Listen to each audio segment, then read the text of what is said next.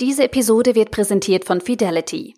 Der Vermögensverwalter bietet Ihnen als Privatanleger mit dem Fidelity Wealth Expert Zugang zu einem weltweiten Netzwerk unabhängiger Investmentexperten, die die Fonds managen.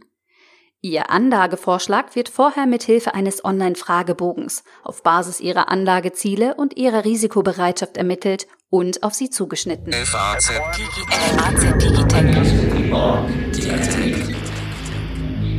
Herzlich willkommen zu einer neuen Folge unseres FAZ Digitech Podcasts.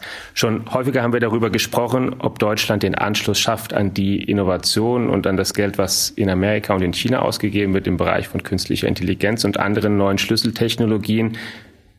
Wir haben heute einen sehr prominenten Gast, der in Deutschland an der Front kämpft, nicht nur Beobachter dieses Geschehens ist, sondern selbst dabei mitwirkt, ob unser Land den Anschluss hält oder nicht. Ist der Präsident der TU München, Professor Thomas Hoffmann, seit Oktober des vergangenen Jahres im Amt. Guten Tag, Herr Professor Hoffmann. Grüße Gott, Herr Ambuster.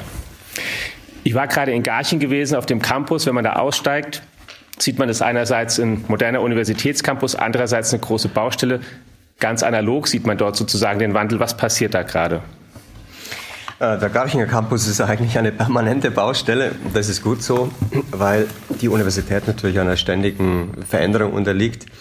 Ähm, es kommen neue Themen auf. Ähm, wir versuchen ähm, durch das Zusammenbringen von Wissenschaftlerinnen und Wissenschaftlern aus unterschiedlichen Disziplinen in gemeinsam genutzte Gebäude auch eine neue Arbeitskultur zu entwickeln, in dem die Wissenschaftstalente eben über die disziplinären Ränder hinaus kooperieren ähm, das nicht nur auf der Ebene der Professuren, sondern eben auch auf, auf der Ebene der Mitarbeiter, äh, die Doktoranden, die Postdocs, die dann ähm, eben nicht nur in ihrem eigenen disziplinarischen Umfeld sitzen, sondern eben äh, in sagen wir, gemischten Teams arbeiten an Themen, wie zum Beispiel Quantenengineering, das ist eines mhm. der neuen Gebäude, das da gerade entsteht, äh, wo wir eben die, die sag mal, Expertise im Bereich der Quantenwissenschaften, gerade mit sehr starkem Fokus in der, in der Physik, äh, aber auch in der Mathematik und der Chemie zusammenbringen wollen mit, der, äh, mit der Elektrotechnik,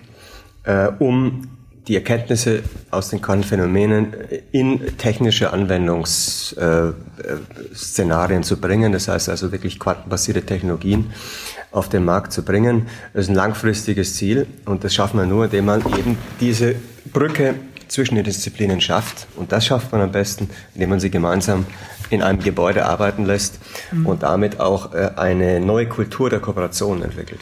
Wieso ist dieses Interdisziplinäre denn heute wichtiger? Liegt es daran, dass heute mehr oder weniger die Informatik oder informationstechnische ähm, Grundlagen in alles eindringen, die Leute mit viel mehr Daten arbeiten müssen, mit viel rechnungsleistungsfähigeren Computern arbeiten müssen und sozusagen diese Kenntnisse dann breiter diffundieren müssen? Es hat mehrere Gründe. Ich glaube, der, ähm, der wichtigste Grund ist, dass wir beobachten, dass die echten Innovationen, die nicht nur inkrementeller Art sind, eine Verbesserung des Bestehenden, sondern echte Innovationen, die wirklich transformatives Potenzial haben, äh, am Ende an den Grenzflächen zwischen den Disziplinen äh, entspringen. Mhm. Ähm, und das bedeutet eben, dass ähm, wenn Sie jetzt an die, an die Quantentechnologien denken, mhm. äh, natürlich die Quantenphysik ein ganz wichtiges Element dafür spielt. Da haben wir auch ein Exzellenzcluster in dem Umfeld. Äh, aber natürlich Sie diese Expertise gemeinsam mit den Ingenieuren zusammenschmieden müssen zu einem Amalgam, was dann auch ermöglicht, diese Quantenphänomene in technische Systeme umzusetzen. Also neue Quantensensoren, neue Möglichkeiten der Quantenkommunikationstechnologien für Satelliten zum Beispiel oder Richtung Quantencomputing. Das heißt, wo sie unterschiedliche Expertise unter, unter anderem auch die Informatik, die mhm. Datenwissenschaft natürlich benötigen. Und genau da aufgrund der Komplexität dieser Systeme, diese sind die Lösungen kaum in einer einzelnen Disziplin mehr zu finden, sondern sie müssen wirklich die Kräfte der, der, der mhm. Disziplinen so zusammenführen, dass sie in der Lage sind, diese komplexen Systeme zu bauen. Die sind multidisziplinär und das schafft man am besten, indem man die Leute eben auch nahe zusammenbringt, dass sie wirklich in gemeinsamen Gebäuden arbeiten. Und dadurch entsteht auch auf Ebene der Doktorandinnen, Doktoranden, der Postdocs eine neue Denkkultur, mhm. weil eben äh, der Physiker eben auch die Sichtweise der anderen Disziplinen äh, sieht und der Elektrotechniker die Sichtweise wiederum der Physik oder der Chemie versteht und somit Brücken zwischen Disziplinen geschlagen werden, die dringend notwendig sind, um eben echte Innovation zu ermöglichen. Das haben Sie jetzt genau schon gesagt. Echte Innovation ist das, was viele sagen, was sehr notwendig ist. Im Vergleich zu dem, ich nenne es mal Geschäftsmodell, das Deutschland über ein paar Jahrzehnte jetzt verfolgt hat, auch durchaus erfolgreich. Sozusagen die Weltmeisterschaft der inkrementellen Verbesserung. Wir bauen gute Autos. Die werden jedes Jahr ein Stück besser, aber es sind immer noch Autos, die sich viel, in vielen Charakteristika von den Autos, die es vor 50 Jahren gab, halt überhaupt nicht unterscheiden, sondern die werden schicker. Da gibt es hier nochmal ein Gimmick und so, aber es ist sozusagen nicht was ganz ähm, Neues. Davon brauchen wir jetzt momentan mehr, offensichtlich. Ja, so, der, die, die Welt bewegt sich einfach sehr schnell. Und wir, Deutschland ist natürlich ähm, in, sag mal, allen produzierenden Sektoren sehr, sehr stark. In der Vergangenheit, Deutschland steht für den produziert, für produzierende Sektoren. Automobil natürlich äh, eins der, der, der Schlüsselfelder, ohne Frage. Und die Frage ist am Ende, ähm, welche Technologien werden sich langfristig durchsetzen und werden am Ende, wenn wir nur auf inkrementelle Verbesserung setzen, nicht andere über Startups zum Beispiel, die nichts zu verlieren haben, die einfach mutig neue Technologien erproben können, die aber dann irgendwann vielleicht aus zündenden Ideen wirklich funktionierende, transformative Geschäftsmodelle machen, werden die nicht dann die sein, die uns überholen, wenn wir uns ausschließlich auf inkrementelle Verbesserung fokussieren. Also ich glaube, wir sind gut beraten, äh, uns auf dem, äh, auf dem Hundenboden zu setzen und, äh, und etwas wagemutiger äh, in die Zukunft zu blicken. Das, das Problem, was ich an, bei vielen großen Unternehmen sehe, ist, dass sie teilweise zu langsam versuchen, wirklich neue Wege, äh, neue Wege zu gehen, sei es im Bereich der Antriebstechnologien bei Autos zum Beispiel, da ist jetzt äh, im Bereich der Wasserstofftechnologie, äh, E-Fuels äh, oder Elektrifizierung, was auch immer. Ich glaube, ähm, hier muss Deutschland aufholen. Das bedeutet, wir brauchen einen neuen Mindset. Wir brauchen etwas mehr unternehmerischen Mut. Ich wollte gerade fragen, ist das eine Mentalitätsfrage? Hast du einfach zu wenig mutig, mal viel Geld zu versemmeln? Einfach mal einen Fehler zu machen und wenn der passiert, dann ist halt passiert? Es ist natürlich immer schwieriger, wenn Sie äh, sehr erfolgreich sind, diesen Pfad mit bestimmten Produkten, diesen Pfad zu verlassen, im mhm. Vergleich zu einem, der am Ende äh, mit einem Startup nichts zu verlieren hat, der aber eine knackige Idee hat und auf Teufel komm raus diese Idee umsetzen möchte, der getrieben ist, diese Idee zu realisieren. Und da ist natürlich äh, im Vergleich zu USA oder auch Asien zunehmend äh, der Vorteil dieser Länder, dass einmal die Märkte wesentlich größer sind. Die haben nicht diese fein zergliederten Markt, der in Europa ist. Äh, das heißt, die können wesentlich schneller skalieren. Äh, und natürlich dann ist das, ähm, das sind die Investoren dort deutlich mutiger in den Technologien, in die sie investieren und auch in der Finanzkraft, die sie haben. Das heißt, die Hebelwirkung, die in Amerika zum Beispiel existiert, um wirkliche, äh, sag mal, äh, zukunftsweisende Ideen auch zu realisieren in neue Produkte und das zu skalieren, schnell zu skalieren, die sind in Amerika deutlich äh, größer als bei uns. Ich glaube, das ist ein äh, Nachteil, an dem wir in Deutschland arbeiten müssen. Das heißt, wir müssen mehr, mehr Mut haben, unternehmerischen Mut, neue Wege zu gehen. Wir müssen aber auch darüber nachdenken, wie wir durch ähm, unterschiedliche Finanzierungsmodelle, unter anderem auch äh, von Privatkapital, versuchen, die Skalierbarkeit von deutschen Startups zu beschleunigen, zu katalysieren. Das muss, das muss schneller gehen und auch eben schneller und auch größer skalierbar sein, als wir es bisher tun. Wir sagen immer, wir brauchen mehr Startups. Das ist mhm. richtig. Ähm, äh, viele machen es inzwischen sehr gut. Die TU hat inzwischen 70 bis 80 Tech-Startups, also rein Deep mhm. Tech-Startups pro Jahr. Da sind wir nicht viel schlechter als Stanford. Aber die skalieren einfach viel schneller. Die sind mutiger, Investoren gehen früher in Ideen und äh, vielleicht sind am Ende wirklich, äh, ist es nur eine von fünf oder eine von zehn Ideen, die wirklich fliegen. Aber die eine, die wird so groß, die äh, dieses bei, bei, bei, bei Google, äh, bei Amazon oder solchen Unternehmen sehen, die werden irgendwann so groß, dass sie eine Finanzkraft haben und dann wiederum möglicherweise irgendwann unseren produzierenden Sektoren nämlich in Konkurrenz treten, wenn die irgendwann anfangen, unsere Ingenieure einzukaufen und selbst die Autos zu bauen. Das heißt, die 70, 80 Startups in dem Bereich, die kommen aus der Uni, die haben auch vergleichbare Ideen und Qualität und dann sagen Sie sozusagen, es fehlt dann an der Schwelle die Investoren, die dann mal bereit sind, früher und auch mal eine größere Summe zur Verfügung zu stellen, die wir nach wie vor nicht haben. Es gibt Startups in den USA, die haben innerhalb von vier Wochen 200, 300 Millionen. US-Dollar als, als, äh, als Cap Investment Capital ähm, kassiert. Das, solche Fälle gibt es in Deutschland nicht. Jetzt ist eine Schlüsseltechnologie, die viele andere Bereiche beeinflusst, die künstliche Intelligenz. Da gibt es an der TU die Munich School of Robotics and Machine Intelligence, die jetzt ausgebaut wird und noch größer wird, auch in der Rahmen der Hightech-Agenda, die hier die bayerische Landesregierung auf den Weg gebracht hat. Wird das das neue Kraftzentrum dann für diese Technologie in München und wahrscheinlich sogar in Deutschland?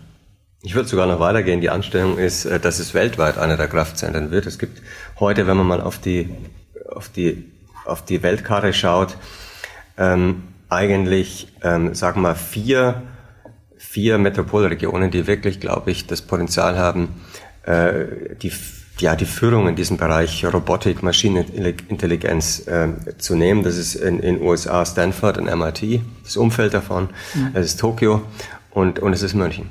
Ähm, in München ähm, heute äh, über 40 Professoren im Umfeld von äh, der Robotik. Mhm. Und wenn man das Ganze ein bisschen weiterzieht und die künstliche Intelligenz dazu nimmt, äh, und die, also künstliche Intelligenz sozusagen im, in Embedded Systems, also in, in eingebetteten technischen Systemen, das ist ja, wo wir hinwollen mit der Maschinenintelligenz, mhm. dann ähm, sind wir schon bei, bei über 60. Wir haben also wirklich eine große Kohorte an sehr, sehr guten Wissenschaftlerinnen und Wissenschaftlern. Da ist Kraft da. Aber die Kunst ist jetzt, diese so zu orchestrieren, dass sie ein kohärentes, ein, ein, eine kohärente Forschungslandschaft bilden. Mhm. Dazu ähm, braucht es auch äh, einen Systemarchitekten, der sozusagen eine hohe Reputation hat und äh, um in der Lage zu sein, die Kräfte, die wir haben, so zusammenzuführen, dass hier wirklich ein, ein starkes funktionierendes Institut ein Institut in Form eines, eines Miteinanderarbeitens äh, auf die gleichen Ziele ausgerichtet, äh, der das äh, erreichen kann. Dazu haben wir den Professor äh, Sami Haradin berufen mhm. äh, vor, vor, vor zwei Jahren. Der die Möglichkeit hatte, nach Stanford zu gehen, dann Stanford. aber für München, München entschieden hat und gesagt hat, ich bleibe jetzt hier aus. Der sowohl Stanford als auch MIT ausgeschlagen hat. Der ja. hat drei Rufe gehabt. Achso, das was er. Und, und dann nach, nach München gekommen. Also ich glaube, das zeigt, glaube ich, auch, welche Kraft in München da schon da ist. Mhm. Ähm, aber jetzt wollen wir natürlich das, äh, die Möglichkeiten nutzen und wollen auch unter mit der Hightech-Agenda Bayerns, die genau auf die richtigen Themen setzt, jetzt diese Möglichkeit nutzen, um hier äh, Bayern und, und damit Deutschland natürlich ganz nach vorne zu bringen. Denn äh, auch äh, auf, auf Bundesebene äh, gibt es ja die nationale KI-Strategie. Mhm. Die kommt kaum voran die kommt kaum voran. Ja. Deswegen geht, geht jetzt Bayern erstmal voran. Aber langfristig macht es natürlich Sinn, Sinn, darüber nachzudenken, wie sich Deutschland insgesamt aufstellt. Und das wird am besten so funktionieren, dass Deutschland auf drei oder vier starke Standorte zurückgreifen kann, mhm. wo einfach die KI-Kompetenz gebündelt zu Hause ist und diese dann auch äh, so, so, so verschaltet, dass wir in Deutschland eben eine, äh, einen, einen, einen echten Impact äh, in der Wirtschaft und weltweit generieren können, anstatt sozusagen äh, in, in, in fragmentierten Kleinstformaten zu forschen. Wie kriegen Sie denn Top-Leute für Lehrstühle an der Uni? Es ist ja so heute, wenn Sie ähm, Sie ansehen, wie viele Leute und in welchem Umfeld. Unternehmen wie Google, Facebook, Amazon Leute einstellen, die bieten hohe Gehälter. Die sagen den Leuten aber auch hier, wenn ihr kommt, ihr dürft bei uns Grundlagenforschung machen, ihr dürft zu euren Konferenzen fahren, das ist alles okay und ihr forscht dann bei uns mit und eure Ergebnisse, die dürfen wir hier weiterverwerten. Das macht aber bei uns sozusagen die Produktabteilung, da müsst ihr euch auch nicht so dezidiert drum kümmern. Und die bieten viel mehr, insgesamt zumindest monetär und zugleich weniger Lehre oder Lehrauftrag, als das eine Uni kann. Oder was, was, wie, wie versuchen Sie denn, wie kommen Sie denn da gegen an eigentlich? Es ist eine sehr interessante Frage, gerade dieser ganze, sagen wir mal, IT-basierte oder äh, äh, Bereich Informatik, äh, äh, sagen wir mal, Schwerpunkte. Äh, da hat, haben es weltweit momentan natürlich die Universitäten äh, durchaus schwierig, sind in einer herausfordernden Situation. Denn was früher die als Monopol bei den Universitäten lag, nämlich Wissen und Technologie. Das ist in vielen Feldern und gerade in diesen Feldern, also KI, maschinelles Lernen, durch diese sagen wir mal, IT-datengetriebenen Unternehmen, äh, nicht mehr bei den Universitäten, sondern da liegt auch der, was allein den Datenzugang angeht, die Daten, mhm. die Möglichkeit an Datenzugang liegt bei diesen Unternehmen. Das heißt, äh, wir müssen äh, einmal schauen, dass wir natürlich durch äh, interessante Fachschwerpunkte, die wir setzen, natürlich durch ein interessantes interdisziplinäres Forschungsumfeld ähm, schaffen, die besten Leute zu uns zu bekommen, sie, und dann aber richtige Spielregeln zu definieren, wie wir als Universität mit diesen Unternehmen kooperieren. Und zwar nicht im Sinne einer, einer, sag mal, einer Hingabe der wissenschaftlichen Freiheit der, der, der Universität, sondern äh, im Win-Win für beide, für die Universität und für das Unternehmen, denn jeder kommt mit unterschiedlichen Kompetenzen hinein mhm. und indem man vernünftige Kooperationen aufbaut mit Unternehmen, und äh, dazu äh, haben wir relativ, ich glaube, würde fast sagen, bundesweit einzigartige Standards gesetzt. Äh, schaffen wir es mit großen Unternehmen wie mit SAP, die jetzt zum Beispiel auf den Campus kommen, bei uns äh, zu kooperieren, weil wir sehen, dass wenn insgesamt wir technologisch in Deutschland weiterkommen müssen, wir es nur schaffen werden, indem wir den Schulterschluss auf diesen Kerntechnologien von, äh, Uni, von Akademie, Universität und, und Wirtschaft schlagen. Dieser Schulterschluss, mhm. den müssen wir erreichen, denn alleine ähm, wird es weder die Wirtschaft noch die Wissenschaft schaffen. Die großen Technologien, die großen äh, Herausforderungen, die wir haben, sind eben so komplex, dass wir die Expertisen aus den unterschiedlichen Feldern zusammenziehen müssen. Und dann gelingt es in diesem Umfeld äh, schon äh, hervorragende Leute zu gewinnen, wie man sieht. Ist mal konkret gefragt nochmal einfach mal die zwei Messgrößen Gehalt und Mitarbeiterzahl wenn ich mich bewerbe, was ist sozusagen das Maximum, was Sie da mir bieten können? Sie, äh, die Universitäten haben natürlich äh, heute schon andere Möglichkeiten als noch vor wenigen Jahren. Äh, damals gab es ja noch diese die C3, C4 Professuren, ja. äh, alles reglementiert. Das ist heute ganz anders. Äh, mit den W-Geldern haben Sie Möglichkeit, ähm, natürlich durch Zulagen äh, schon, äh, würde ich mal sagen, wettbewerbsfähige Gehälter zu bieten, die vielleicht nicht in der Höhe liegen, wie wir sie bei den Top-Position im Unternehmen finden. Das nicht. Aber die Möglichkeit am Ende auch, äh, sag mal, den wissenschaftlichen Gedanken freien Lauf zu lassen und sich Schwerpunkte zu setzen, die man sich selbst aussucht, die nicht vorgegeben sind. Also das als Wissenschaftsfreiheit verstanden. Äh, das macht, ist, macht doch Hochschulen attraktiv für, für viele Spitzenwissenschaftler, die sagen, ich bin am Ende doch lieber hier. Und wir haben erst vor kurzem wieder äh, Bleibeverhandlungen geführt mit, mit Kollegen, die äh, hervorragende Wissenschaftler sind, die mhm. Top-Angebote aus von US-amerikanischen Universitäten, äh, äh, äh, Unternehmen bekommen haben, die dann am Ende aber, obwohl die Gehälter vielleicht dreimal so hoch waren, dann gesagt haben, naja, wir bleiben doch hier äh, weil wir einfach den Mehrwert dieser akademischen, dieses akademischen Umfelds sehen und kooperieren lieber mit Unternehmen, als dass wir vielleicht dort sind. Ich glaube, die Universitäten haben schon Möglichkeiten, die müssen wir aber natürlich äh, das, das, das Umfeld entsprechend attraktiv gestalten. Das heißt, wenn Universitäten sich da nicht weiterentwickeln, sind wir bei der Veränderung, was ich vorhin mhm. gesagt habe. Wie kriegen Sie neue Teams zusammengestellt mit über die Disziplingrenzen hinweg? dann wird die Universität an Attraktivität verlieren. Das heißt, Sie müssen die Rahmenbedingungen Tag für Tag versuchen, attraktiv wie möglich zu machen. An Infrastruktur, aber zum Beispiel auch, nenne ich ein zweites Beispiel, wir könnten jetzt die, das Munich Data Science Institute. Mhm. Da ist die Idee sozusagen, äh, maschinelles Lernen, Künstliche Intelligenz in unterschiedliche Schwerpunktfelder der TU München hinein zu integrieren, außerhalb der Robotik. Robotik haben wir in der Middle School of Robotics in Machine mhm. Intelligence, aber es gibt andere Felder, Materialforschung, Quantentechnologien, äh, bis hin zu Agrarwissenschaften. Agrarwissenschaften von morgen sind natürlich, die ersten Systeme sieht man ja, äh, natürlich voll digitalisiert, haben sie ganz andere Möglichkeiten als heute. Das bedeutet aber, oder gehen Sie in die Astrophysik, äh, mhm. das heißt, wir haben, wir werden in diesem Institut ähm, Algorithmen äh, Methoden des maschinellen Lernens nutzen auf unterschiedlichen Skalen, auf unterschiedlichen Größenskalen. Bei der Materialforschung im Bereich der molekularen Welten bis hoch mhm. in die Astrophysik. Und das ist für Wissenschaftler interessant, dass sie in keinem Unternehmen kriegen. Weil der Wissenschaftler sagt, vielleicht kann ich Algorithmen, die ich auf der molekularen Skala nutze, weil die Fragestellungen ähnlich sind, auf einer ganz anderen Skala äh, in der Astrophysik zur Anwendung bringen. Und diese sozusagen vertikale Integration von, von Wissen in unterschiedlichste Anwendungsbereiche ist für Spitzenwissenschaftler hochattraktiv. Das kriegen sie in keinem Unternehmen, weil sie bei den Unternehmen doch eher, äh, sagen wir mal, kanalisiert aufs Produkt fokussiert ja. sind. Also ich glaube, wenn Sie die Universität modern aufstellen und interessant für, es für Wissenschaftler interessant aufstellen, dann überwiegt das vielleicht den Gehaltsunterschied, den Sie zu manchen Unternehmen bekommen. Können Sie noch ein bisschen konkreter sagen, wie die Ausstattung von diesem Data Science Institut sein wird? Wie viele Leute werden da arbeiten also und wann ist es sozusagen komplett in Funktion? Das Institut ist jetzt gegründet, der Beschluss ja. ist gefasst, es ist jetzt schon eingerichtet und es arbeitet momentan eine Taskforce dran, die wir eingesetzt haben, ähm, um die, die Schwerpunkte, mit denen wir ins Rennen gehen werden, die Schwerpunkte zu definieren und dann die ähm, auch die, die BIs, die in diesem Institut arbeiten werden.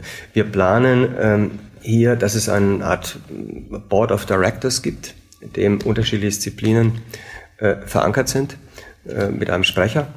Und dann eben äh, ein System, in dem wir für die nächsten Jahre bestimmte Schwerpunktthemen, in denen wir heute schon stark sind, die aber von dem durch äh, maschinelles Lernen und Künstliche Intelligenz eine weitere, einen weiteren Potenzialhub versprechen. Mhm. Darauf werden wir unsere Kräfte fokussieren, werden aber auch offen sein für, sag mal, explorative neue Anwendungen so dass wir davon ausgehen, dass dieses ähm, MDSI, dieses Munich Data Science Institute, auch äh, mittel-langfristig Schwerpunkte verändern wird. Das ist also kein starres System, sondern es soll immer wieder Potenzialmöglichkeiten aufgreifen. Das heißt im Bereich von Social Computing zum Beispiel ist auch so ein Thema, mhm.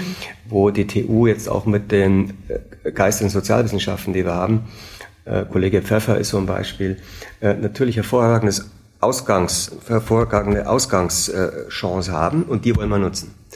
Nur bisher passieren diese Art von Schnittstellen eben mehr zufällig.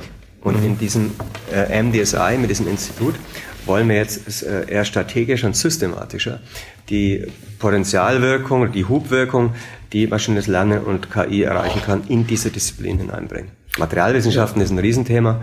Denken Sie an äh, additive Fertigungstechnologien. Da sind wir wieder bei dem Thema ähm, produzierende Sektoren. Wie, also additive Fertigung, wie schaffen wir es durch die Digitalisierung, die die Grundvoraussetzung für die additive Fertigung ist, dass sie also zunächst ein digitales Abbild ihres Produktes entwickeln.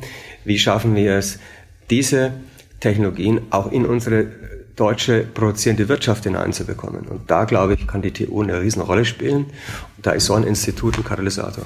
Gibt es da schon konkrete Unternehmen, die sich sehr dafür interessieren, mit denen Sie jetzt da Partnerschaften eingegangen sind? Ja, also wir sind dabei, gerade ein, ein Netzwerk aufzubauen, in dem äh, Unternehmen äh, wie zum Beispiel ähm, Linde eine große Rolle spielen werden für die, mhm. für die, äh, für die Reaktivgase beim ja. Druck oder beim Lasersintering. Dann haben sie natürlich, äh, brauchen sie Hersteller auch von, von, von Lasersystemen, mhm. äh, wozu Beispiel G-Additive äh, wichtiger Partner sein wird. Wir haben aber in Deutschland ungefähr, das ist interessant, ungefähr, wir haben die Startups im, in Bayern, die heute ungefähr 50 Prozent des Weltmarktes für Laser-Sintering-Systeme stemmen. Echt? 50 Prozent sitzen in Bayern. Das heißt, da ist bereits Startup-Potenzial da. Ja, ja. Und das ist eben interessant. Deswegen, man muss die Startups auch mit reinholen. Äh, dann haben wir natürlich ähm, hier auch äh, Firmen wie, wie Earlycon, die auch äh, Experten im Bereich äh, Metallmaterialien, Pulver darstellen, die sie auch als Material, als Experten natürlich an Bord haben, die sie brauchen. Sie brauchen die Digitalisierung da sind wir mit, äh, wie schon gesagt, SAP und Siemens äh, im Gespräch. Sie brauchen aber auch die Zertifizierung von neuen Technologien. Wie zum Beispiel sind wir mit TÜV Süd im Gespräch. Wie Sie kriegen Sie mhm. diese, die müssen sozusagen ein, ein, ein, ein kohärentes Netzwerk aufbauen von der Digitalisierung, die Materialien, die Herstellungstechnologien und am Ende auch dann die, die ganze Standardisierung, Zertifizierung von solchen Systemen. Und ich glaube, nur, nur in diesem Schulterschluss, das kann keiner der Partner alleine, das kann auch keine Hochschule alleine. Deswegen nur in diesem, in diesem Konglomerat, glaube ich, werden wir es helfen, werden wir es schaffen, diese Technologien so voranzuentwickeln, dass sie irgendwann auch industrialisierbar sind. Mhm. Vieles steckt in den Kinderschuhen, aber ist noch nicht auf dem Level, dass man wirklich sagen kann, man kann additive Fertigung breit industrialisiert anwenden. Das braucht eben einen neuen Push. Da sehe ich für Deutschland eine Riesenchance, weil wir eben in den produzierenden Sektoren bereits sehr stark sind. Das ist ja unsere ja, Stärke. Und die Basis haben, die die anderen halt nicht haben. Richtig. Das ist ja sozusagen, was man ja auch sieht bei den Autos zum Beispiel, dass ähm, ja. es auch einfach offenbar nicht so, nicht so einfach ist, in einer großen Volumenzahl ein Auto zu bauen, erstmal unabhängig davon von der Technik, die nachher drin ist und dass das einem noch einen gewissen, oder zumindest unseren Herstellern einen gewissen Vorteil weiterhin verschafft und die ähm, ich meine, es ist jetzt auch nicht, ich meine, es gibt jetzt Tesla zwar, aber es ist jetzt auch nicht, als gäbe es 20 Teslas auf der Welt, sondern es gibt halt jetzt mal einen, der da auch versucht, sich an größere Stückzahlen zu wagen und da auch auf dem Weg ist, aber. Und mit viel unternehmerischem Mut. Ja. Muss man sagen. Aber ähm, ich glaube, am Ende ist da die Frage, wird es uns gelingen, die produzierenden Sektoren schnell, schnell genug zu transformieren, mhm. auch in der Nutzung zum Beispiel solche Technologien oder Digitalisierung, äh, oder ähm, werden am Ende die ähm, sagen wir, Daten- äh, und äh, IT-basierten Unternehmen aufgrund ihrer unglaublichen Finanzkraft ähm, schneller den, die produzierenden Sektoren aufbauen, die dann mhm. vielleicht gar nicht in USA und, oder in, in Asien sehen, sondern vielleicht hier sogar bei uns, wie man bei Tesla gerade sieht. Also ich glaube, das ist die Frage.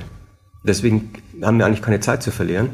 Und wir müssen dringend auf diese, diese Technologiefelder gehen. Deswegen setzt die TU ja in den Bereich additive Fertigung einen Schwerpunkt. Mhm. Ähm, da äh, brauchen wir dringend auch die Unterstützung natürlich der Politik dafür. Denn, das sind, denn sonst kriegen sie äh, nicht mit genügend Kraft diese Technologien in die Anwendung. Wir müssen doch auch aus Berlin eigentlich viel mehr kommen, oder? Das, ich meine, es ist eine Hightech-Agenda in Bayern, das ist gut, das auch, auch vom Volumen, aber es ist ein Bundesland und wir haben ja schon vorhin über die KI-Strategie gesprochen. Gemessen an der Größe, die Deutschland hat, an der Wirtschaftskraft, ist es eigentlich ein Witz, das Volumen. Ja, man redet am Ende natürlich, Robotik ist in aller Munde und die KI ist in aller Munde, aber mhm. Themen die, wie additive Fertigung ist eigentlich ziemlich, ja. äh, ist es eigentlich ziemlich still und das ja. ist eigentlich eine Technologie, da wird unglaublich investiert in, in Asien und in, in, äh, in USA momentan und das macht mir Sorgen, dass dieses Thema äh, eigentlich auf dem Radar nicht zu sehen ist. Und das, was mich wundert, denn das ist eigentlich äh, natürlich ein Feld, wo Deutschland führend sein müsste. Ja. Als Land der Ingenieure. Jetzt haben Sie vorhin auch schon gesagt, Aufgabe von Ihnen ist es auch ein bisschen die, sozusagen die Geisteswissenschaften da mitzunehmen und zu integrieren. Ähm, schauen die alle ein bisschen mit Neid eigentlich hin auf die Techniker. Und das sage ich mal selbst als jemand, der von Haus aus Volkswirt ist und der, ähm, und ich, ich sage es mal ganz offen, wie es ist, ich habe damit kein Problem. Aber in so einem Bereich von der Wissenschaftsbereich, ich hoffe, ich verschrecke jetzt auch keine Zuhörer, aber Wissenschaftsbereich gehört, der, der zumindest Gefahr läuft, abgehängt zu werden, weil in allen Sozialwissenschaften, egal ob es die Wirtschaftslehre ist, Betriebswirtschaft, wir können Soziologie nehmen, Politologie, Psychologie, die es ist alles datengetriebener, alles informationstechnisch getriebener und im Prinzip sind sozusagen, und die, die ähm, heute, wenn die Frage gestellt wird, was soll ein Land machen, welche Politik ist, werden die Techniker gefragt, immer mehr. Ist es ein, ähm, so ein bisschen gucken, ist es ein schwerer diplomatischer Balanceakt auch zum Teil oder so, weil die, ähm, ja. sozusagen, äh, objektiv wäre es ja wahrscheinlich gerechtfertigt zu sagen, wir müssen sozusagen technischen Bereiche, die müssen wir viel stärker ausbauen als die geisteswissenschaftlichen. Das war ich spitze es mal sehr zu, es ist schön, dass sie auch da sind, aber deshalb gerade nicht der, spielt die Musik nicht, oder? Also ich glaube, ähm, dass es, äh, ich kann nicht zustimmen, ich glaube, dass die, dass die Geisteswissenschaften, Geist- und Gesellschaftswissenschaften am Ende die gleiche Herausforderung haben wie auch die Naturwissenschaften und die Technikwissenschaften, nämlich, dass sie sich verändern müssen. Auch die, wenn man heute anschaut, äh, die äh, geht man in die Ingenieursfächer hinein oder in die Naturwissenschaften oder in die Medizin. Medizin ist so, die haben sich in den letzten 10, 15 Jahren einfach massiv gewandelt, massiv modernisiert, neue Technologien erarbeitet, neu ausgerichtet, neue Schwerpunkte ergriffen. Und das hat man, glaube ich, in den Sozial- oder Geisteswissenschaften ähm, vielleicht nicht ausreichend geschafft. Und deswegen glaube ich nicht, dass man jetzt sagt, die sind nicht mehr wichtig. Im Gegenteil, ich glaube, die sind wichtiger denn je. Aber wichtig ist, dass sie sich auch neu ausrichten. Und weil die Welt heute mit ihren Veränderungen durch die Technologien neue Fragen an die Geistes- und Gesellschaftswissenschaften heranträgt, müssen sich unsere Sozialwissenschaften und auch Politikwissenschaften einfach auch neu ausrichten. Das heißt, sie müssen sich an diese technischen Fragestellungen heranwagen. Äh, und deswegen haben wir auch vor wenigen Jahren zum Beispiel ist dieses Munich Center for Technology and Society gegründet, um eben nicht zu sagen, wir machen jetzt eine neue Fakultät der Sozialwissenschaften, die wir auch woanders finden, sondern wir wollen da eine neue, eine neue Denkweise ähm, an der Schnittstelle zur Technik äh, etablieren. Also um den sozusagen auch den technischen Experten einen neuen Horizont zu öffnen für gesellschaftsrelevante Fragestellungen. Denn wenn wir das nicht tun, und von Seite, glaube ich, haben die Sozialwissenschaften eine zunehmend wichtige Rolle, dann wird, werden die Universitäten und die Wirtschaft auch äh, an Technologien arbeiten, die am Ende keine gesellschaftliche Akzeptanz finden wird. Wie wir es in vielen Ländern, in vielen äh, Feldern schon erlebt haben. Und äh, auch wenn man an Künstliche Intelligenz anschaut. Künstliche Intelligenz ist heute bei vielen äh, Menschen eigentlich ja, als, als, als, als Schreckgespenst definiert. Äh, man hat Angst, dass äh, vielleicht äh, Jobs verloren gehen werden. Mhm. Äh, es ist äh, nicht unbedingt positiv belegt. Das halte halt ich für, eine enorme, für, ein enormes, für ein enormes Risiko, dass man hier läuft. Das heißt, die Frage ist, wie kann man denn Systeme dann unter Nutzung von Technologien so entwickeln, aber gemeinsam mit dem Verständnis mit der Expertise aus den Gesellschafts- und Geisteswissenschaften, um am Ende, äh, sagen wir mal, Technologien zu entwickeln, die wirklich auf die, auf die Bedürfnisse, auf die Erwartungen der Menschen ausgerichtet sind. Und das bedeutet, dass die Sozialwissenschaften integraler Bestandteil dieser Innovationspipelines werden müssen. Das heißt, die werden wesentlich wichtiger Rolle spielen als in der Vergangenheit. Aber, Aber wenn die nicht trotzdem einen kleinen Anteil ausmachen, also ich spitze da noch mal ein bisschen zu, weil ich das mal provozieren möchte auch, dann gibt es in der Fakultät 19 technische Lehrstühle und einen für die Ethik dieser Technik, der sozusagen den, den Rahmen schafft. Aber es ist doch eigentlich der, der kleinste Teil und, und doch nicht der Treiber von dem Ganzen. Der Treiber sind doch die, die Durchbrüche, die technisch passieren weil die, die, die doch grundsätzlich die Geschwindigkeit vorgeben. Oder es ist doch, ich meine, wenn wir, reden wir mal über das ganz sensibles Gentechnik zum Beispiel, was die Chinesen gemacht haben, Gentechnik am Menschen. Das ist, wenn das einmal passiert ist, da können Sie den Forscher zwar sanktionieren, aber die Technik ist erstmal da. Die Wahrscheinlichkeit, dass sowas wieder angewendet wird, dass da weiter dran gearbeitet wird, gerade auch in Ländern, die viel weniger demokratisch verfasst sind und rechtsstaatlicher als unseres, ist doch nahezu 100 Prozent.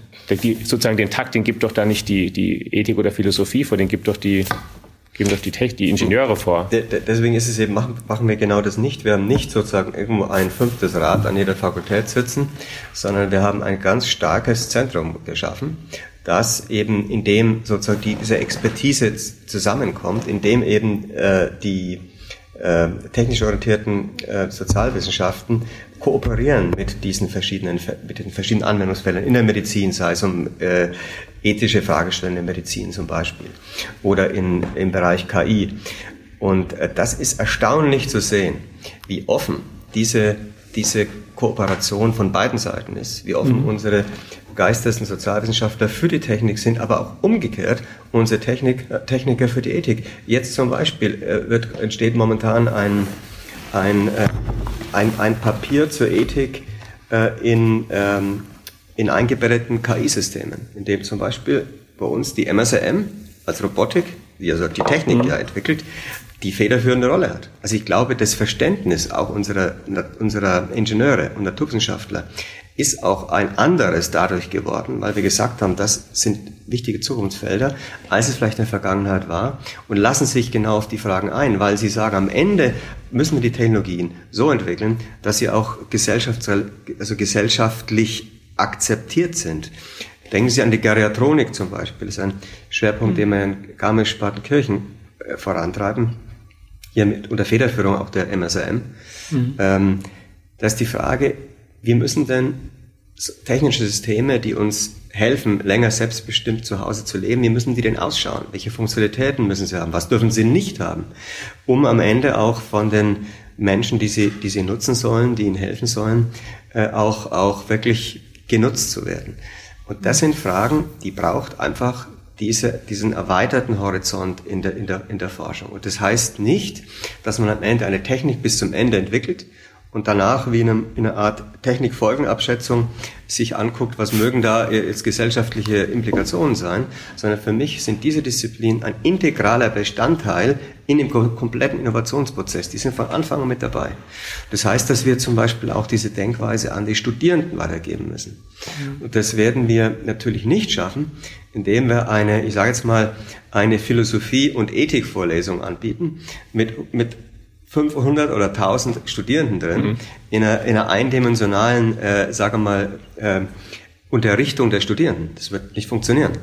Sondern was man machen muss, ist, dass wir die Studierenden in Teams zusammenbringen, an, an Herausforderungen arbeiten lassen, in Projektteams, wo zum Beispiel Studierenden aus unterschiedlichen Disziplinen zusammenkommen, Informatiker, der mhm. Mathematiker, der Maschinenbauer, aber eben auch die Experten aus den Geist- und Sozialwissenschaften oder der Philosophie. Deswegen haben wir zum Beispiel die Kooperation mit der Hochschule für Philosophie gerade geschlossen, in dem die Studierenden der Philosophie bei uns bei diesen Teams mitarbeiten können und dann am ganz konkret begreifbaren Projekt, mhm. konkret begreifbaren Bestandteil. Sie erlernen, so wie sie diese Kompetenzen aus den anderen Disziplinen sozusagen hineinnehmen, hineinbringen und, und dann zu gemeinschaftlich vernünftigen, sinnvollen, auch moralisch einwandfreien Lösungen entwickeln. Und ich Diese glaube, Projekte, nur, so, sind, ja. nur so kriegt man dieses Verständnis äh, in, in, die, in die Köpfe der, der, der Menschen, indem man sie wirklich an konkreten Beispielen äh, erproben lässt. Die sind so konstruiert, dass die jeder in seinem Fach auch einbringen kann als Leistung. Ja, genau, es gibt genau. Ja. Es gibt, also, also es ist keine, keine freiwillige sozusagen Zusatzveranstaltung, sondern das sind, das kann man einbringen wie eine Klausur, also wie eine. Genau, wir haben, mhm. wir äh, sind dabei gerade in einer Studienreform in unsere Studiengänge äh, sogenannte äh, Projektwochen einzuführen, wo die gesamte Universität in diesen Projektwochen genau diese Projekte macht. Okay. Und äh, das ist halt völlig neu, das äh, setzen wir jetzt gerade auf. Ähm, und ähm, damit glaube ich, dass wir in unterschiedlichen Disziplinen, sei es jetzt in medizinisch orientierten oder technisch orientierten Naturwissenschaften, weil Sie Gentechnik gerade gesagt haben, mhm. äh, das werden Felder sein, wo genau solche Projektwochen, die alle challenge-based sind, da geht eine ganz konkrete Aufgabe, ähm, die, und dann die Studenten eben zusammenbringen. Das ist, glaube ich, der, der, der einzige, die einzige Möglichkeit, wie sie hier auch, sagen wir ethisch, moralisch ähm, verantwortete Ingenieure ausbilden können. Wann kommt die erste Projektwoche? Gibt es da schon einen Termin? Also wir werden mit der ersten, die Idee ist momentan die, den äh, im Bachelor für, äh, für Engineering, mhm. äh, dort die, den ersten Probeballon zu starten. Und das, da wollen wir eigentlich jetzt innerhalb, sagen wir mal, der nächsten, des nächsten Jahres mit dem ersten starten. Okay. Und dann wollen wir es ausrollen in die Breite. Jetzt haben wir schon angefangen, über die Studenten zu sprechen. Da wollte ich jetzt noch ein bisschen mehr drauf auch kommen, weil wir bisher überlegt haben, was muss man eigentlich bieten, um, um Top-Forscher für Lehrstühle zu bekommen und denen einen Rahmen zu bieten. Was muss man denn heute den besten Studenten der Welt eigentlich bieten, anders als vor zehn Jahren, dass die dann auch in München studieren und sagen, wir entscheiden uns für München und nicht für Stanford? Freiraum für Kreativität. Das ist das. Die Studierenden von heute wollen nicht äh, acht oder zehn Semester berieselt werden, äh, mhm. mit, ein, also mit, ähm, mit, mit, mit Wissen. Äh, und das macht auch keinen Sinn mehr, weil durch, äh, durch die Möglichkeiten, heute an Daten zu kommen, jeder kann durchs Internet alle möglichen Daten, alle möglichen Kenntnisse bekommen, ähm, dieses reine Vermitteln von, von Wissen nicht mehr ausreicht, mhm. sondern äh, auf was es ankommt, ist es, äh, Wissen zu integrieren. Wissen man muss in einem Feld natürlich die Stärke haben, aber dann aus unterschiedlichen Bereichen Wissen zu integrieren. Das muss Universität leisten und das ist für Studierenden interessant. Und da sind wir zum Beispiel bei solchen Themen wie, wie die Projektwochen, mhm. wo sie natürlich eine ganz andere Motivation an die Studierenden ranbekommen, weil sie sich kreativ entfalten können. Sie können sich, sie können frei denken, kommen mit neuen Ideen. Und wenn wir als Universität dann sagen, wir unterstützen euch dazu, sogar und sagen, das, was ihr da entwickelt habt, ist so hervorragend, das, glaube ich, hat Startup-Potenzial. Mhm. Und dann äh, wir als Universität sagen, wir unterstützen euch mit einem, mit einem Seed Fund, äh, sodass ihr die Idee weiterentwickelt. Auf dem Weg hin zum Startup. das ist das, was, was, äh, was Studierenden äh, was, was Studierenden gefällt, was sie, was sie motiviert, was sie, was sie reizt, wo sie merken, dass sie ihre Talente einbringen können. Und ähm, wenn Sie heute, und das ist schön, unsere Studierenden fragen, warum sie zur TU München kommen, das frage ich oft. Warum mhm. kommt er zu uns und nicht, geht er nicht woanders hin? Dann hört man oft ungefähr von, hört es immer von, von jedem dritten, vierten, der sagt mir, ja, ich komme daher, weil ich gelesen und gehört habe, dass ihr äh, Kreativität fördert und ihr, ihr, ihr, gute Ideen fördert, dass ihr einen Entrepreneurial Spirit habt, das mhm. gefällt mir, da kann ich mich entwickeln.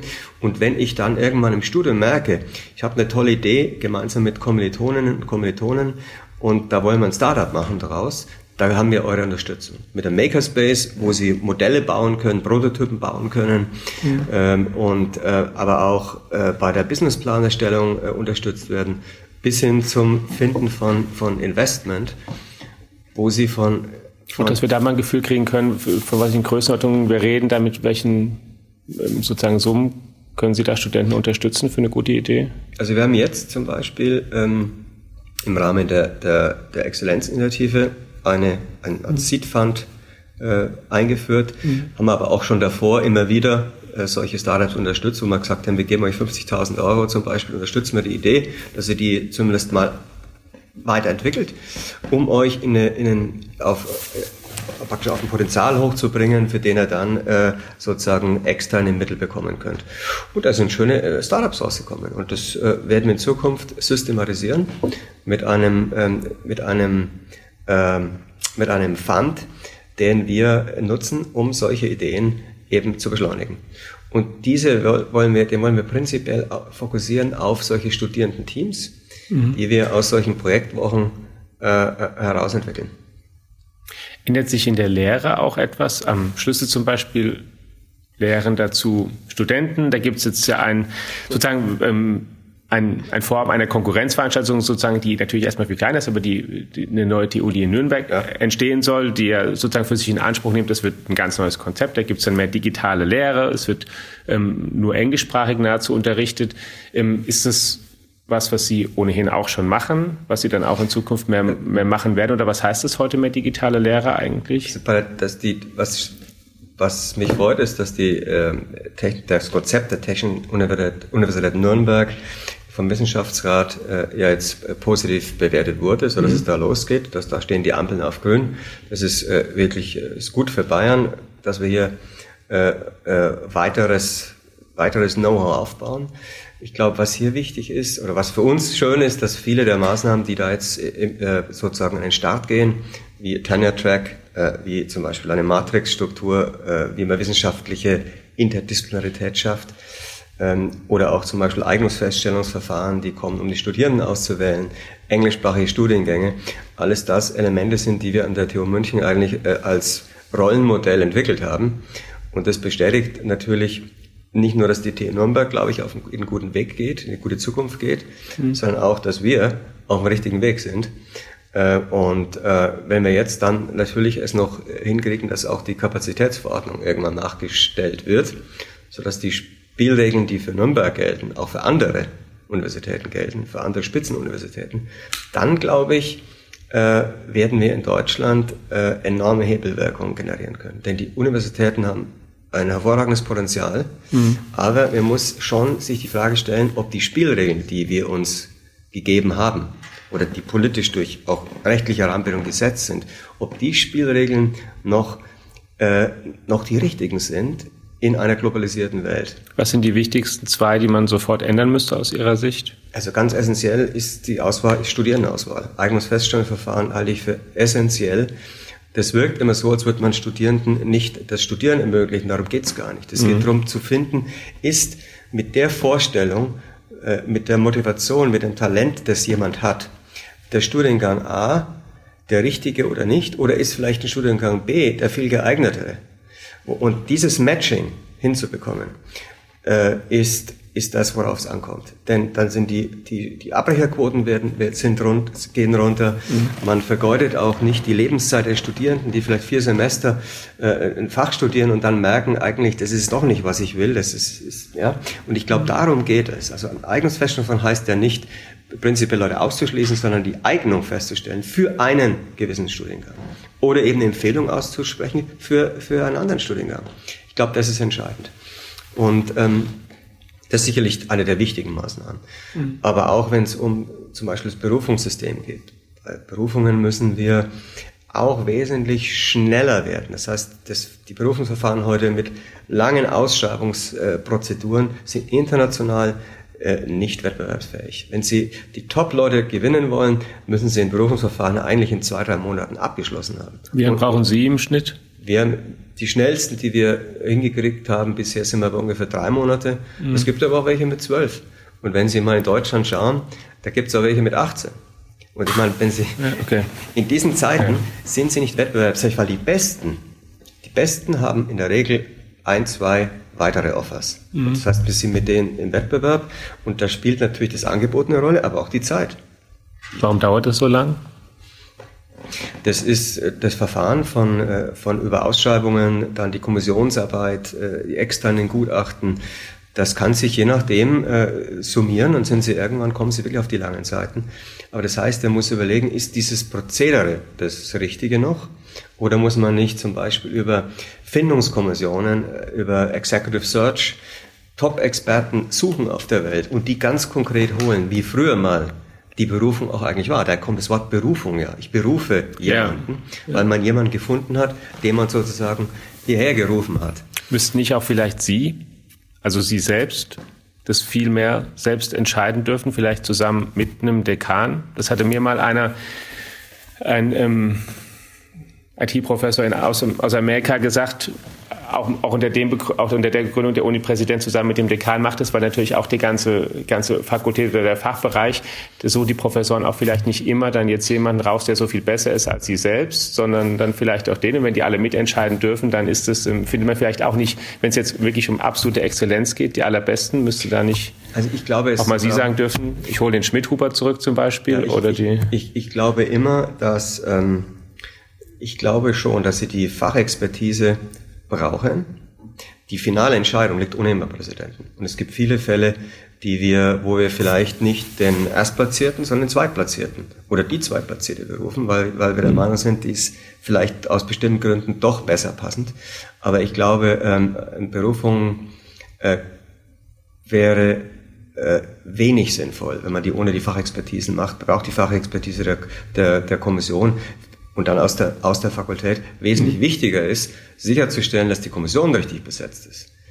Okay. Man muss sicher sein, dass die Kommission einfach äh, die Experten drin hat, die ohne eigene, ohne Eigeninteresse wirklich an, einfach an höchster Qualität und Passfähigkeit interessiert ist. Das ist, glaube ich, die Kunst. Die finale Entscheidung liegt ohnehin beim Präsidenten. Zum Schluss noch zu Ihnen persönlich. Sie haben einen Vorgänger, Wolfgang Herrmann, gehabt, der sehr lange dieses Amt inne hatte und auch geprägt hat als Person, auch weit über München hinaus.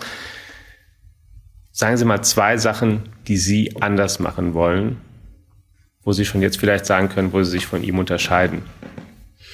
Ähm, mit Sicherheit wird der Führungsstil ein anderer sein. Ähm, Wolfgang Hammann hat ja einen äh, sagen wir mal, äh, sehr strengen Führungsstil, sehr, sehr präsidial geführt von ihm. Äh, ich glaube, das war richtig und wichtig. Äh, ohne, ohne diesen Führungsstil wäre die TU München aus von dem Stand, wo sie mal war, nie dahin gekommen, wo wir heute sind. Aber ich glaube trotzdem, dass in der Zukunft äh, ein, ein anderer Führungsstil äh, notwendig ist, wo der Präsident natürlich die Richtlinien vorgibt, ist ja völlig klar und wo es mhm. hingeht. Aber in einem sagen wir mal, kollaborativen Ansatz, die Expertisen aus der, aus der Fachcommunity mitgenommen werden, wie wir es jetzt gerade machen, zum Beispiel bei der Einrichtung der Schools. Wir mhm. sind ja dabei, die Fakultäten aufzulösen und in ein School-System umzuwandeln. Das heißt, das ist ja ein, eine, ein Schnitt in die DNA der Universität. Ja. Ähm, das kann man jetzt sozusagen einfach von oben runter regieren das kann man machen, das kann man aber auch anders machen, indem man die groben, die groben Rahmen vorgibt, wie die Schools ausschauen sollen und dann aber die Community nutzt, mit deren Fachkenntnissen nutzt, um das Feintuning dieser Schools so zu machen, dass sie auch optimiert und perfekt laufen, dass sie wirklich dann am Ende des Tages neue Fragestellungen aufgreifen können, schneller und dynamischer sind als davor. Und das bedeutet, es ist ein, am Ende ein Push-Pull-System, ja, wo sie äh, von, von, der, von der Hochschulleitung den einen Pol setzen mit den groben Rahmenvorgaben, aber dann die Kreativität und auch die Kompetenz der, der, der, der Basis nutzen, der Fachexpertise nutzen. Und ich glaube, das wird sicherlich ein Unterschied sein. Aber ich glaube, da sind die Zeiten einfach heute anders. Und das ist nicht schlechter und nicht, nicht, äh, nicht besser, aber es sind andere Zeiten und andere Zeiten benötigen einen anderen Stil, wie sie eine Universität führen. Vielen Dank, lieber Professor Hofmann, für Ihre Zeit. Auch Ihnen, liebe Zuhörerinnen und Zuhörer, vielen Dank, dass Sie einmal mehr reingehört haben. Natürlich informieren wir Sie über diese Themen und alle anderen, die technisch wichtig und relevant sind in diesem Podcast, auch in unserer Digitech-App und in allen anderen Kanälen der FAZ. Bis nächste Woche. Ciao.